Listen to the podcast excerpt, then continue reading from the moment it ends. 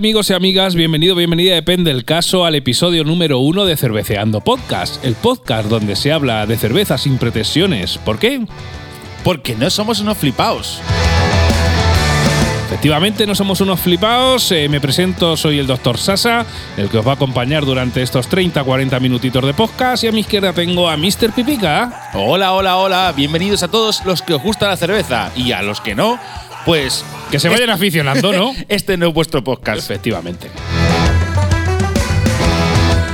Como presentación a este podcast, pues en cada episodio, de momento, pues vamos a hacer un par de batallicas, vamos a confrontar dos, dos cervezas más o menos parecidas y os vamos a hablar de ellas. Deciros Sí, que- efectivamente, ¿qué es Cerveceando Podcast? Efectivamente. Para la gente que nos escucha de nuevo, de nuevo, me refiero por primera vez. Claro, obviamente. a ver, es el episodio 1, nos tiene que escuchar de nuevo. Claro. Lo que quiero decir es que, por ejemplo, eh, Cerveceando Podcast es un podcast sin pretensiones de la cerveza. Es gente para. la- a todos nos gusta la cerveza y podemos medio valorar en plan de decir, "Ah, esta me gusta más, esta me gusta menos, esta me parece bien, esta me parece mal. Nosotros, eh, en este podcast, vamos a intentar hacer batallas. Batallas sobre cervezas. Eh, comparando el mismo tipo de cerveza con también con el precio y luego nuestro propio perfil de sabor que nos gusta a nosotros. Efectivamente. Hemos de decir que también, claro, sobre gusto de los colores. En la página web, que próximamente diremos en la, en la dirección. Está ya, cerveceandopodcast.com. Ya os la digo. Ya la ya, ya os estáis metiendo para todo es esto. meterlo. Podéis vosotros mismos votar las cervezas, porque a lo mejor lo que digamos en el podcast no es lo que vosotros queréis. Claro, queremos dejar muy claro que eh, ni nos paga nadie y sobre todo que no somos profesionales catadores de cerveza. No, no, no, en absoluto, en absoluto. Somos eh, absolutamente lo único que somos unos auténticos zamarros y que nos gusta el alpiste. Efectivamente, somos gente de radio, nos gustaba la cerveza y hemos dicho, ¿y si hacemos un poco de cerveza? Pues venga, tírale. Pues, ala, pues azurrirle, azurrirle. que sí! Para este primer episodio vamos a enfrentar pues unas cervezas clásicas donde pues están todos los bares. Sí, hemos querido empezar con algo que sin pretensiones, en plan de, bueno, pues venga, eh, algo que se bebe en casi toda España prácticamente, ¿Mm? que es la Mau clásica Contra versus... versus la Estrella de Galicia. Efectivamente. ¿Por qué hemos decidido la Mau clásica con la Estrella de Galicia? A ver, yo- nosotros sabemos que en el sur la cerveza que más be- bebes es la Cruz Campo y también en Cataluña es la Estrella Nam. Dam. Más tarde se hará ese, ese combate, no lo descartamos. Pero este de Galicia le ha comido mucho terreno durante mucho tiempo a la Mau. La Mau de toda la vida. La Mao es la clásica de toda la vida, junto con lo que era Cervezas el Águila, que luego fue Anstel. Y Anstel a nivel de bares, pues hombre, hay, pero no hay tanto. Sí que es cierto Pero- que los últimos que 10 años o por ahí, Estrella de Galicia, la verdad es que ha cogido a nivel nacional una potencia brutal. El último mapa que visualicé sobre venta de cervezas a nivel local, bueno, a nivel digamos, de comunidades autónomas, excepto Andalucía, Castilla-La Mancha, Madrid, Cataluña y Murcia, todo el resto del panorama español ganaba Estrella de Galicia. Madre mía. O sea, en Andalucía ganaba Cruz Campo, en Castilla-La Mancha y en Madrid ganaba Mau, y en Cataluña eh, la Estrella Damm. Ah, bueno, y en Murcia. Eh, Estrella con- Levante. Estrella Levante. Los murcianicos ahí siempre guerreando y, y batallando a eh, muerte. eh, ¿eh? También barren para casa, también es normal. Claro. La, la Estrella Levante, más tarde hablaremos de ella en otro podcast. Exacto. Pero sí que es verdad que a nivel de Estrella de Galicia, con una filosofía, tú que has estado en hostelería, pues probablemente de bajada de precios, más eh, te pongo aquí el toldo, la mesa, las sombrillas y la madre del cordero bendito, se ha metido a nivel de hostelería en un volumen importante de bares. Sí, Y- eh, a ver, es una cerveza que está buena. eh, ahora la- la comp- cerveza de batalla. Sí, es cerveza de batalla. Eh, hay que decir que, claro, la que- la- eso ya es cosa de los comerciales. Nosotros ahí ya no nos metemos. Si el comercial te llega y, claro, yo monto un bar de cero y me llega el de la Mau y no me da una mierda, y el de la Estrella de Galicia me monta la terraza entera y los toldos, pues a lo mejor le compro el de la Estrella de Galicia. Pero bueno, eso es un tema aparte que también nosotros. Simplemente hacemos este pequeño matiz. Sí, claro, que por eso podemos entender que también Estrella de Galicia, por eso también ha invadido tanto. Hombre, Pero bueno, ya. ta- también te digo, a ver, tú me puedes regalar todo, que si la cerveza es una mierda, eh, no te lo voy a comprar, porque al final sí, me vas a regalar la terraza, el toldo y tal, y no, me la, y no la voy a vender, pues evidentemente no me interesa. Es decir, mm, la cerveza no está mal. Pero bueno, Bueno. ¿qué nos puedes contar? ¿Empezamos ya un poquito al turrón o qué? Venga, sí, vamos a ver un poco de turrón. sí. ¿Qué nos puedes contar? Vamos a empezar con la batalla. con la batalla en sí. Mau contra Estrella. Mau clásica contra Estrella de Galicia. ¿Qué nos puedes contar de- de- del fabricante Mau? De fabricante Mau puedo decir que nació en el siglo XIX. Empezó como, bueno, aunque pongan en Wikipedia que empezó como fábrica de cerveza y hielo, En, en 1890. efectivamente, no empezó así. Bueno, empezó como fábrica de jabones. Eh, ¿Fábrica de jabón? Sí, era un señor franchute que se vino a España y empezó fabricando jabones, pero no le fue demasiado bien y que acabó fabricando cerveza y hielo. Eso lo sé yo porque yo estuve en la fábrica de Mau, ahí en Guadalajara. En Alovera, ahí, en mi tierra. Ahí, Ahí, en tu- en tu- eh. en tu tierra. Guadalajara se puede independizar. En Tiene la fábrica de la Mau y la de Telepisa. El Ah, día que se independice, vais, vais es- listos. Es, es- es autosuficiente. Decirte que la, la- la empresa en su inicio se llamó Hijos de Casimiro Mau. Sí, lo de Casimiro, luego hablaremos que hay una cerveza nueva que ha sacado Mau que se llama Casimiro. Casimiro, Supongo efectivamente. sea Casimiro Mau. Volviendo un poco a sus orígenes, han sacado su cerveza artesana. Bueno, Mau empezó, como todos sabemos, en el siglo XIX. eh, al final, bueno, el- en los años 60-70 fue el gran boom, por así decirlo. Es donde se instauró cuando ya empezaba. Pues claro, hay que tener en cuenta que la cerveza, hasta los años 60-70, no era una bebida habitual en los bares. La gente bebía vino. Vino, vino. Claro. Vino peleón. Y claro, la, la estrella, la- digo la estrella, uy, perdón, la MAU, es cuando se empezó a hacer el gran mercado. Bueno, empezaron ahí en Madrid, en Madrid capital, al lado del Calderón, pero luego ya al final, por el volumen de ventas, al final tuvieron que trasladarse a, ya al, bueno, a Guadalajara, pero bueno, aún así tienen varias fábricas en toda España. Sí, sí, sí. sí. Vale, también eh, absorbieron a San Miguel, a Alhambra, entre otras cervezas. Efectivamente. Aquí la verdad es que el grupo Mau San Miguel a nivel nacional es el grupo más potente, yo creo, a nivel de, de Si cervezas. no el más, de los más potentes. de los más potentes. Que luego en otros podcasts más adelante hablaremos de, de las fusiones de grupos cerveceros, porque lo que está pasando así como con los bancos, los bancos se van fusionando para hacer megabancos, pues los fabricantes de cerveza están haciendo algo parecido. pero, es decir, pero no hacen mega cervezas. Ostras, ¿cómo, ¿Cómo sería? eh? Una mega cerveza. Te, voy a tomar una mega cerveza. ¿Cuántos grados tiene? 87. Bueno, Sasa, y háblanos tú ahora entonces de Estrella de Galicia. Pues mira, Estrellas de Galicia, eh, la empresa se llama Hijos de Rivera S.A. Eh, es una productora que, bueno, si se llama Estrella de Galicia, pues evidentemente está en Galicia. Eh, se fundó en, en el año 1906, 16 años después de la MAU.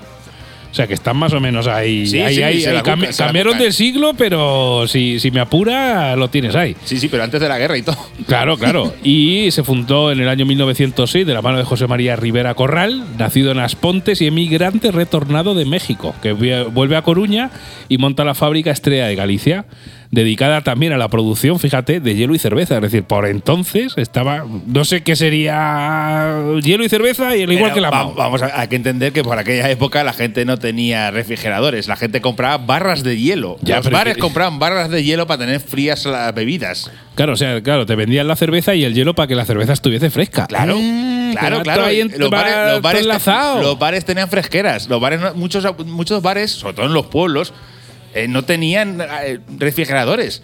Y te vendían la cerveza y el hielo para tú mantenerla. Claro, claro. O sea, fíjate, qué curioso. Es decir, eh, ¿qué vendes? Yo cerveza y hielo. Te vendo la cerveza y te doy el hielo para que esté fresquica. Ahí está. Y bueno, decir que bueno, la antigua, bueno, tienen ya bastantes fábricas porque la verdad es que han crecido una barbaridad. Y decir, pues a nivel cultural, que la antigua fábrica de Cuatro Caminos allí en, en, en Coruña. Eh, dice, se ha convertido en una cervecería emblemática que sigue funcionando hoy en día sirviendo más de 2 millones de cañas al año. 2 millones de cañas. Se dice pronto, ¿eh? Dos O sea, millones de es cañas. Una barbaridad. Los gallegos les gusta el alpiste. Le gusta, la- hombre, eh, básicamente eh, Estrella de Galicia, si no me equivoco, y seguramente luego los haters nos corrijan, está fabricando actualmente en torno a 100 millones de litros de cerveza al año. No está nada mal, no está nada mal, no está nada mal. De los cuales yo me casco alguno, pero bueno, a 100 millones no llego. Bueno, pues nada, ya sabéis, os hemos hablado un poco de Mau, os hemos hablado un poco de este de Galicia. Vamos al turrón. Vamos a la competición. La competición pura y dura. En la competición, como es el primer podcast, vamos a explicaros un poquito. Nosotros nos estamos basando en, la- en una aplicación de internet que se llama Untap, ¿de acuerdo? En esta aplicación nosotros puntuamos las cervezas, luego las pondremos también en nuestra página web. Efectivamente, Y- tendréis enlaces a nuestros perfiles para que veáis lo que vamos puntuando. Y anda- no significa que eh, nuestra valoración sea la correcta, simplemente es una valoración personal nuestra. Podéis coincidir, ¿no? Luego dejarnos en comentarios en en iVoox o en nuestra web lo que queráis y darnos, evidentemente, vuestra opinión. Insistimos, no somos ni catadores profesionales ni nos paga ninguna fábrica para hablar. Bueno, pues precisamente con eso eh, hemos empezado con dos cervezas que son igual, una lager, una pale, eh, que son rubias, sencillas, clásicas que todo el mundo encuentra en. Hombre, la en Mau el se llama Mau Clásica, o sea que es la, la de toda la vida. Entonces vamos a compararlas. Vamos a ver, yo en Antap, ¿de acuerdo? En una puntuación de 0 de 0 a 5, yo le he puesto un 3,75. Es una puntuación bastante buena ¿A cuál? ¿A cuál? a la Mau clásica. A la Mau Clásica. Mau clásica. Yo tengo que decir que, bueno, Mau Clásica eh, tiene 4,8 grados de, de graduación alcohólica y Estrella de Galicia le gana, era 5,5. 5,5 grados. O sea que a nivel de graduación alcohólica gana Estrella de Galicia, pero sí que es cierto que a nivel de sabor o de amargor, a mí me amarga más la Mau. Pero- 5,5, efectivamente. Pero ¿qué puntuación le das tú a la Mau? Para que la gente nos oiga. Pues mira, a la Mau le doy un. un 4 le di. Un 4. 4 sobre 5. Tengo que decir que yo toda mi vida, y creo que hasta el día que me muera, seré de Mau clásica. Vale, es O un sea, poco- es ¿se me notan los colores? Pues sí. Y no me, no me importa. El color verde se te nota. Uh, lo que yo te diga, pero a tope. Pero bueno, vamos a ver. Eh, nosotros le hemos dado esta puntuación, ya cada uno que le dé la puntuación que quiera. Y ahora vamos a ver con la Estrella Galicia. Vamos, Estrella Galicia, yo le he puesto un 3. ¿De acuerdo? Le he puesto menos que la Mau, porque personalmente para mí, la Estrella Galicia que venden de bote me está más suave, aunque aun a pesar de tener más gra- graduación, perdón, me está más suave que la Mau clásica. O sea, y como que a mí me gusta el perfil un poco más fuerte en algunas cervezas. Pero fuerte a nivel. Claro, es que a nivel de catación de cervezas, o ¿qué se dice? ¿Catación o cataje? No sé. A nivel de, de catación. Se, venga. se dice chur- su- churreación. A nivel de churre, eh, claro, el, ¿por qué te riges? ¿Por la potencia en el sabor, por ejemplo, en el amargor, que es una cosa que yo busco bastante? ¿O el sabor final de alcohol? No, me bu- eh, busco el amargor. El Y amargor. el amargor, eh, a ver, el alcohol al final no está mal en alguna cerveza, pero es que es bien o mal, depende del caso. Pero en el caso de, por ejemplo, de Mau clásica y de Estrella de Galicia, lo que quiero decir es que la Mau clásica tiene más amargor que Sí. la Estrella, perdón, la Mau clásica, sí más que la Estrella de Galicia. Yo ahí estoy totalmente de acuerdo contigo. Entonces, yo personalmente, como yo, el perfil de amargor me gusta más, yo por eso la he puntuado un poquito superior, un poquito, no demasiado, ¿eh? Sobre 5 ha sido un 3,75 sobre 5 y a la Estrella de Galicia le da un 3. O sea, la Estrella de Galicia me parece una buena cerveza. Yo en este caso le he dado un 2,75 a la Estrella de Galicia. Para mí es una cerveza, digamos, de mitad de tabla, pero que está muy buena. Es una cerveza de batalla. A nivel de sabor, como indico ahí en comentario, pues a nivel de sabor está bien. Muy refrescante, eso sí. Es Sí, decir, Bien, bien, me parece una cerveza de batalla. Sí que es cierto que yo soy de Mao, pero lo que insisto, se me ven los colores y me gusta más la Mao, tanto a nivel de amargor, a nivel de cuerpo, eh, calidad-precio, estamos hablando de cervezas que son parecidas.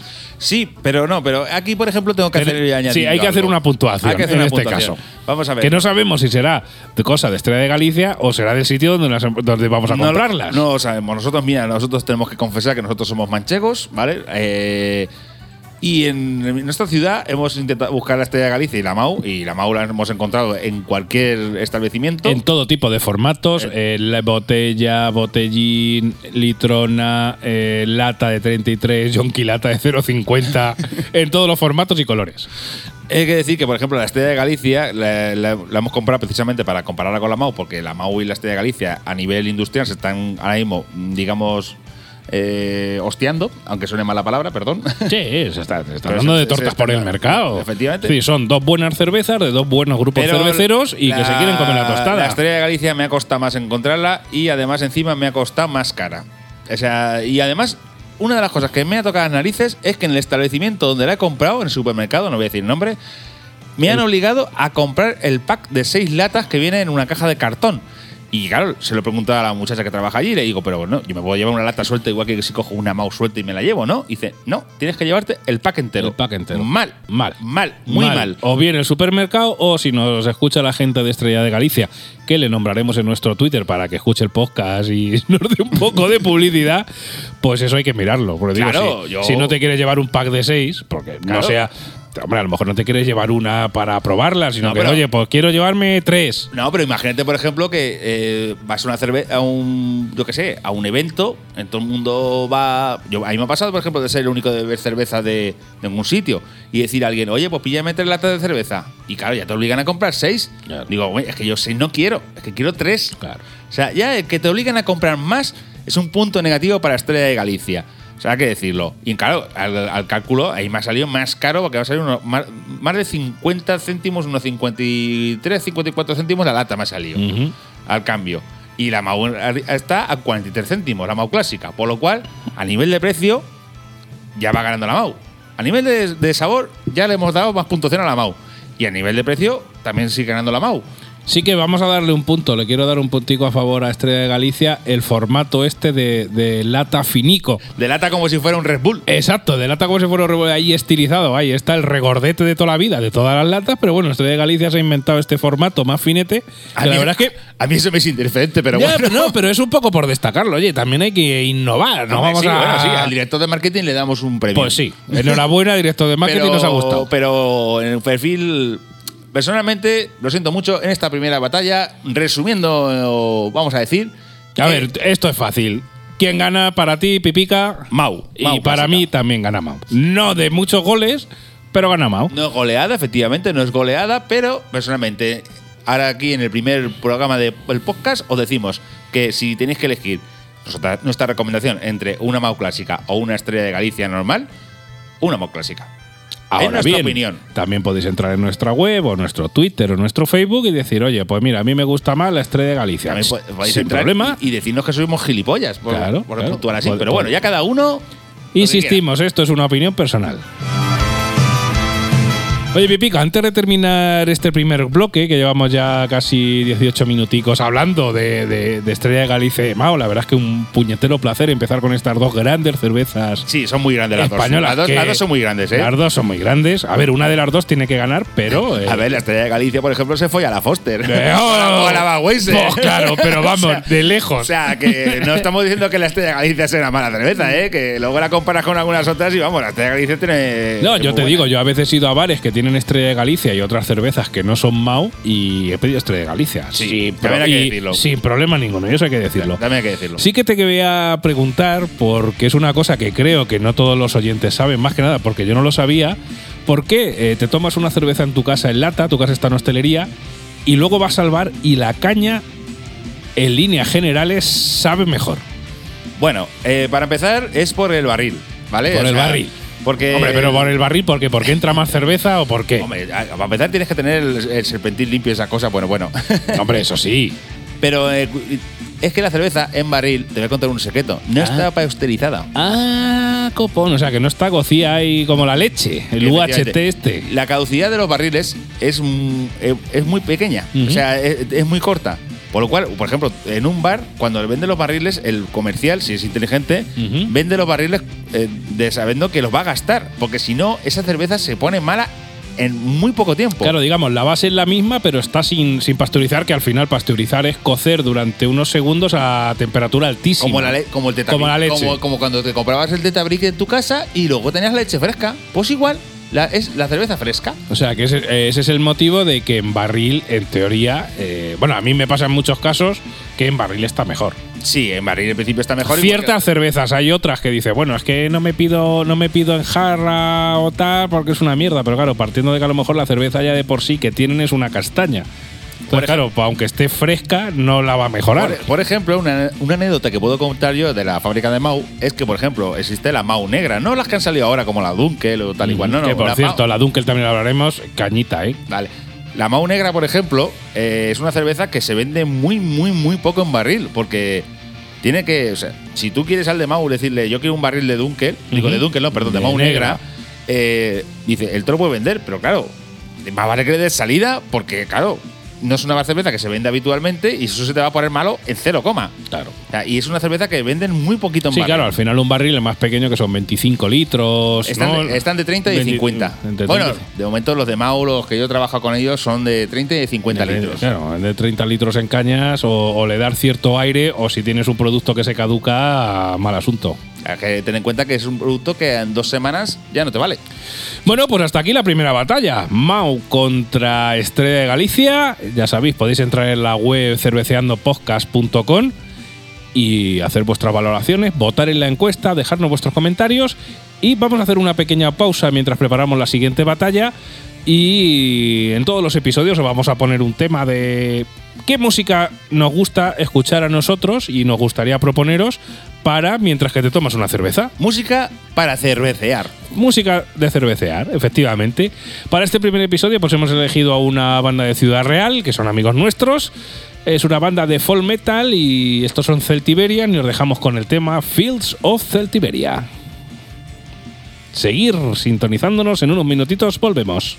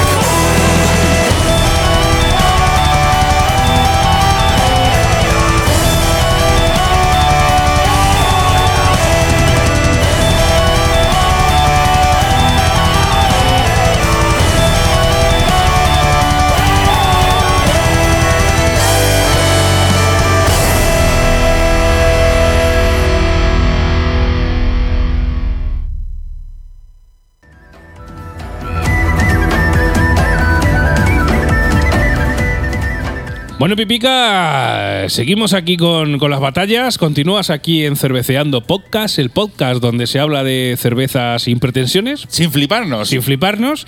Y os vamos a proponer otra batalla. Esta batalla va a estar bastante curiosa, la verdad. Sí, la verdad, la verdad que sí. Porque nos vamos, nos vamos a Oriente. A Oriente, al lejano Oriente. lejano Oriente. Muchachos y muchachas, amigos y amigas. Gong, sonido de gong. En este caso vamos a enfrentar dos cervezas de... De diferentes países, hay que de- decir. De diferentes países. Son dos cervezas tipo lager, tipo Lager Pale. pale. Y en este caso vamos a enfrentar una cerveza tailandesa con una cerveza japonesa.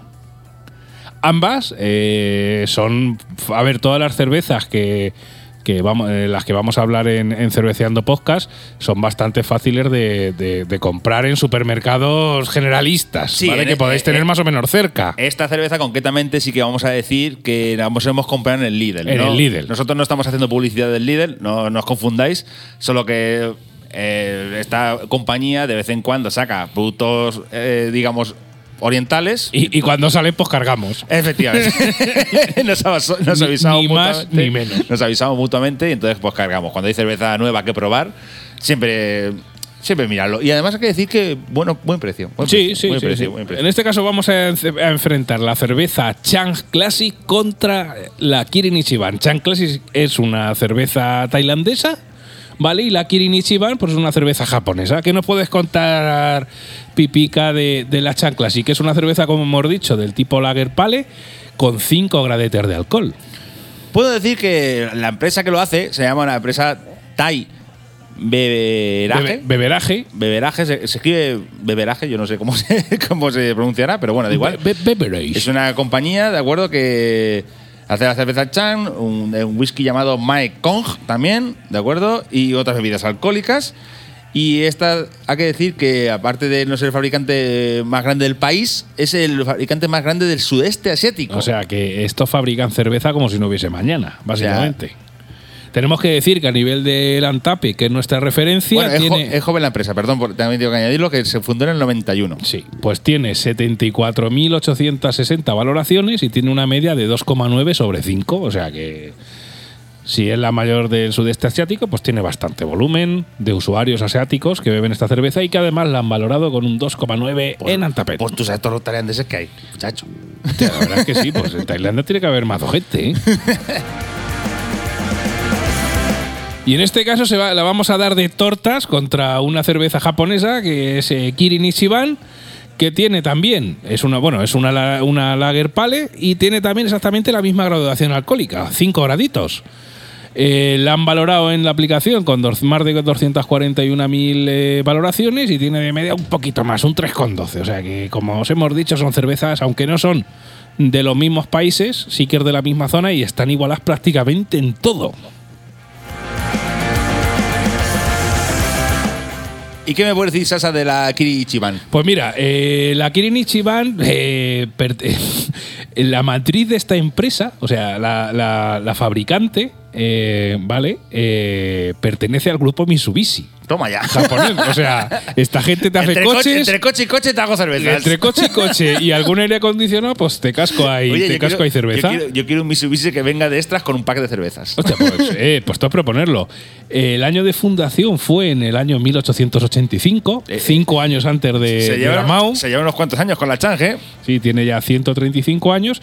Y bueno, y, mm, y deciros que, digamos, de inicio, en el año 1864, un noruego de nacionalidad estadounidense, o sea, que se llamaba Jona Mar- Johan Martinius Torensen, emigró a Yokohama en Pepe, una pa- época. Pepe para los colegas. Eh, eh, ¿Cómo? Pepe para los colegas. Eh, eh, Pepito, el Pepi- Pepiño, Pepiño. Pepi- porque Pepiño. Igual, igual, igual podía ser gallego también, de, de- de la gente de, de Estrella de Galicia. Pues en 1870, bueno, emigró a Japón en el 64. En 1870 descubrió un manantial y dijo, ¿qué hago aquí? Pues monto una, una fábrica de cerveza.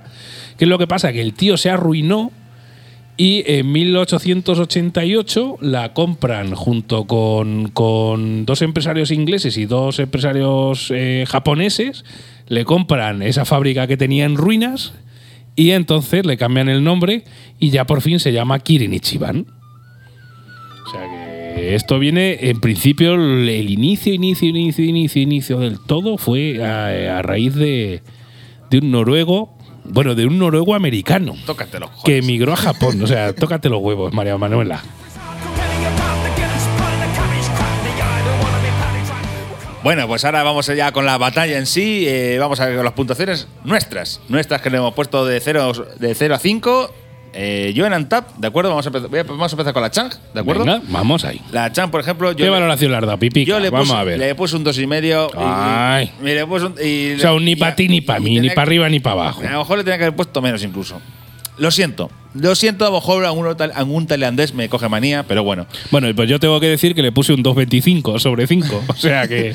Yo, mi, mi valoración, por ejemplo, es que es una cerveza que tiene mucho, mucho, mucho gas. O sea, cuando, cuando te la estás bebiendo parece que estás bebiendo una sidra. Sí, O sea, sí. Pero luego la sirves en, en un vaso y, y pierde el gas así. No, yo, por ejemplo, en, No hace mis, nada de espuma. en mis valoraciones de, de la aplicación, bueno, puse ahí el precio, 0,99 la compramos.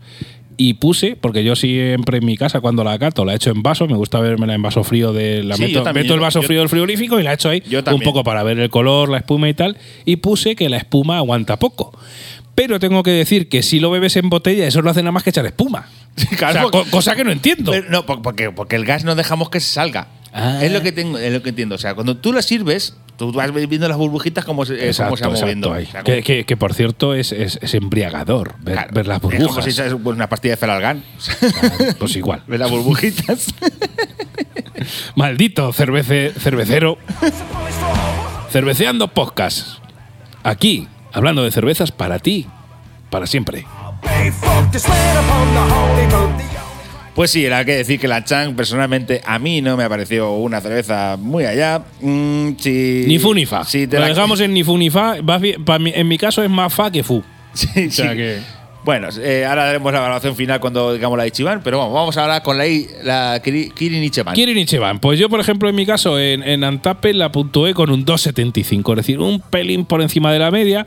Es una cerveza que, que es muy clareta en vaso y muy suave en sabor. Deja un regusto leve amargor en boca, pero bueno, decir también, que se me ha olvidado comentároslo, que el noruego este, cuando se fue allí a, cerveza, a fabricar la cerveza, que se encontró el manantial ahí de agua súper pura y ta, ta, ta, ta, ta, eh, para empezar a beber cerveza en el o sea, a beber, no, a vender la cerveza en el mercado de japonés, tuvo que bajarle un poquito el amargor, porque ese mercado, eh, el mercado asiático, digamos, el amargor de la cerveza, yo que sé, este tipo de cerveza alemana que amarga como, como, como la vida, A ver, no a- está. Yo voy a decir una cosa, que me corrija quien quiera, que nos ponga en la página web, que no tiene igual. Pero perdón. Te van a dar de torta los haters. Pues que, me- pues que me den, me da igual, me da lo mismo.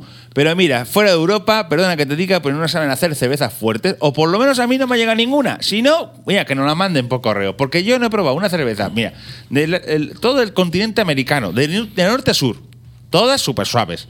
De Asia, lo mismo. De, sí, pero a lo mejor, Oceanía, pero a lo mejor también hay que plantearse que es un mercado que a lo mejor eh, cervezas fuertes no tienen, no tienen salida. Ah, yo lo entiendo por Claro, esa porque al final esto es como todo. Yo fabrico cerveza fuerte, pero si no la vendo, pues evidentemente tengo que, que- que bajarla. Es como aquí, por ejemplo, no sé, vamos a cambiar de, de tercio. La comida mexicana. De tercio. Ah, eh, ha visto Eh, bien tirado, eh, eh, eh, bien- ¿Has visto que bien lo he tirado? Sí, sí, Pipica? me da cuenta. Lo que digo, la comida mexicana que viene aquí a Europa no pica ni pf, 10 veces lo que pica allí. ¿Por qué? Porque la tienes que europeizar. Yo entiendo que la cerveza es justo al revés. Es decir, fuera del mercado europeo la tienes que adaptar a ese mercado y bajarle un poquito el grado de amargor. Ojo, que son cervezas que entran muy bien. Eh, no te enteras que te las estás cascando porque son suavecicas, Sí, así fresquitas, incluso si las acompañas con algo de acompañamiento para tomarte ahí un platico de algo, Eh, voy a acompañarla con un sushi de la Kirichiban, está muy bien. Ojo, que te cascas 5 o 6 y empiezas a dar vueltas. O sea que. Entonces era la Kiri. Entonces, pues eso. eh, poco más que contaros de estas, de estas dos cervezas. a ver, vamos a ver. La Kiri Ichiban, ¿vale? Yo le puse eh, un 2,75, ¿de acuerdo? Sobre 5. Me pareció una cerveza rubia, muy, muy suave, para mi gusto. Eh, me gustan más, más fuertes, pero me parece una cerveza buena. Me parece, me parece una cerveza correcta, estándar. Ah, Sí, para el precio de menor de un euro, pues una Sí. cerveza que está bien. Para cerveza de menos de un euro, me parece bien. Una cerveza que puedes ofrecer a alguien que vaya a tu casa, que quiera probar algo un poquito digamos, un poquito de diferencia, diferente, aunque no se sale de. no es nada extraño, pero bueno, pues una cerveza que, oye, se defiende. Calidad-precio se defiende. Sí, hay que decir que, por ejemplo, nosotros, por cierto, eh, una cosa es esa que se nos ha olvidado comentar al principio del podcast, para que la gente lo tenga en cuenta a la hora de puntuar. También nosotros valoramos, por ejemplo, el, el precio de las cervezas. Efectivamente. Recuerdo, esta nos ha costado menos de un euro. Bueno, un euro, ¿con cuánto nos ha costado un euro? Con 10, no creo que nos costó el No, no, tercio, no, no, eh, no, Am- Ámbar 2 nos costó nos costaron creo que 0.99 una la la mm, perdona, eh, la Chan 0.99 y creo que las la Kirin Ichiban salía a uno y pico, pero si comprabas dos te hacían un descuento, vamos, que te salía a un euro o menos de un euro. Vale, pues para los- nuestros oyentes hay que decir que nosotros hemos creado un perfil de, digamos, de precio. Un coeficiente. Mm, efectivamente de precio que vamos- lo hemos estipulado en el sentido de que este es perfil muy muy bajo, perfil muy bajo, bajo, medio, alto, muy alto y muy muy alto. Os explico. El perfil muy muy bajo va de cero de cero euros. O sea, Eh, vamos, eso no, va a haber, no existe, vamos a encontrar no- no seguramente, salvo que entre una crisis que te cagas, que De esperemos cero que no venga. a 0,30. Exacto. ¿Vale? El perfil muy No, bajo. perdón, a 0,50. No, a 0,50, perdón, perdón, me corrijo. De 0 a 0,50. El perfil muy bajo va de 0,50 a 1 euro. El perfil bajo va de 1 euro a 2 euros. El perfil medio va de 2 euros a 4 euros. El perfil alto de 4 a 6 euros. Y el muy, el muy alto va de 6 euros a 10 euros. Y el muy, muy alto de 10 euros para arriba. Pero decimos que son precios en supermercado. Siempre, siempre nuestras valoraciones serán precios en supermercado. Evidentemente en un bar son más caras porque, a ver, tienen que pagar de seguridad social, tienen que pagar luz, tienen que pagar camareros y evidentemente Tienen que sacarle dinero a la cerveza. tienen que sacarle dinero a la cerveza que aparte te la ponen con todo su cariño para que te esté ahí buenísima. Entonces siempre, tanto a nivel de web como a nivel de- del propio podcast, siempre cuando digamos algún precio, será precio comprado en supermercado. Evidentemente, pues si te das una vuelta a la misma cerveza, igual la puede, te puede variar unos céntimos, pero bueno, nosotros decimos el precio donde la hemos comprado en ese momento. Efectivamente. Llevo, por ejemplo, ahora mismo, eh, resumiendo, con la cerveza, con la segunda batalla que hemos hecho ahora mismo de las cervezas asiáticas. Eh, Me gusta, por cierto, hacer una batalla de cervezas Sí, asiáticas, sí, es muy interesante. Eh, decir que la Kin Ichiban con un sushi esto de que te cagas. Sí, sí, doy fe. Y, si- y con soba también está También, muy rico. ¿eh? Pero yo personalmente me quedo con la Kirin Ichiban por encima de la Chan. Pero la Chan sobre todo la penalizo, sobre todo por el gas. Porque Sí. por, el, pero por, por la- por el excesivo gas cuando te la empiezas a beber en botella y luego lo, lo pronto, lo pronto que lo pierdes. O sea, no es una cerveza compensada. No es como cuando tú sirves, un, no sé, una lata de Mau. O sea, y, y te hace tu espumita tranquilamente. No, no, es que. Ahí va ahí. Va, ahí va. ¿Qué ha pasado? ¿Qué pasa? ¿Qué ha no ha pasado? pasado nada. No ha pasado nada, muchacho. Bueno, entonces, ganador o ganador, cerveza ganadora de esta segunda batalla, pipica para ti. Para mí, la Kirin Ichiban. Y para mí, pues mira, en este caso también estoy de acuerdo contigo. Perfecto. Casualmente, este- en este primer episodio los dos hemos coincidido, pero no significa que en el resto de episodios coincidamos también. in the middle of a railroad track. Y vamos a cambiar de fondo a nuestras palabras. ¿Por qué? Porque cuando suena esto, que ahora mismo no suena nada, cuando suena esto, perdón, estamos en el primer episodio a nivel técnico, nos tenemos que hacer con, las con la técnica. Cuando suena esto significa que llegamos al final de podcast, llevamos ya en torno a casi 40 minutos de grabación aproximadamente. Perfecto para escucharlo en el metro. Exactamente. Te lo, Y- descargas, en- te lo descargas en tu casa y luego el día que salga, que por cierto saldrá cada 15 días. Efectivamente, os esperamos todos los días, uno y cada y 15 de cada mes. Estaremos en todos vuestros dispositivos. Eh, si tienes Android, iTunes, estaremos en Evox, en Google Podcast, eh, Spotify, donde quieras. Spotify. En Spotify, nos podéis escuchar también en Spotify, Cerveceando Podcast. Y también os esperamos en nuestras redes sociales, en Facebook, en Twitter, en Instagram. Y por supuesto, en nuestra página web, cerveceandopodcast.com, donde podéis eh, ver todas las cervezas de las que vamos hablando, escuchar los podcasts y también Valorarlas también. valorarlas vosotros en los comentarios y por supuesto votar en la encuesta de las batallas. Es decir, si vosotros queréis, oye, pues mira, yo he probado la Chan y la Kirin Ichiban y a mí me gusta más la Chan, pues le das un voto a la Chan y lo iremos comentando a lo largo del tiempo para ver no solo que en la batalla eh, valga nuestra opinión, sino también la de nuestros oyentes del podcast. Perfecto, perfecto. Así que, Pipica, ¿algo más que decir? Pues nada, que nos vamos con esta canción que se llama A Man with a Plan. Exacto. ¿Vale? Que resumiendo, habla de un hombre que. Que- que tenía un plan. Que tiene un plan, que el plan es beber cerveza hasta que no pueda más. Claro, hasta Y qué mejor tema para cerrar nuestro podcast siempre. Efectivamente. Porque el plan de este podcast es, chicos, beber cerveza, bueno, responsablemente. Efectivamente. y también que tengáis mayores, que seáis mayores de 18 años. También, a ver también. lo que va a pasar si nos van a buscar aquí las cosquillas ahora. no, eso también es verdad. Pero bueno, que, que disfrutéis la cerveza como la disfrutamos nosotros y disfrutéis del podcast y esperéis dentro de 15 días el siguiente. Y, y que os guste, de verdad. Hasta la próxima, amigos y amigas. Adiós.